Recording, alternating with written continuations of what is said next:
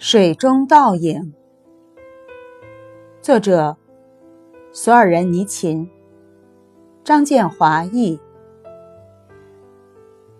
映在湍急的水流表面的倒影，很难让人分辨清楚是近处的，还是远处的。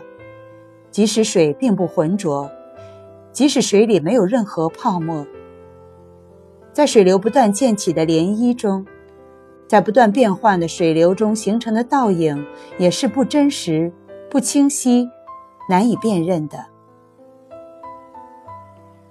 只有当水从一条河汇进另一条河，再汇聚到平静宽阔的河口，或是滞留在水坡中，或是变成静止不动的湖，那时我们才能在如镜的水面上看到岸边一棵树的每一片叶子。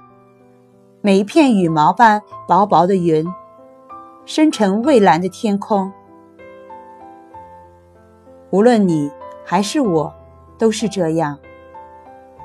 倘若至今我们仍然什么也看不清楚，如果我们无论如何也不能应现那永恒不朽、清晰可辨的真理，难道不是因为我们还在向某个方向运动着、生活着？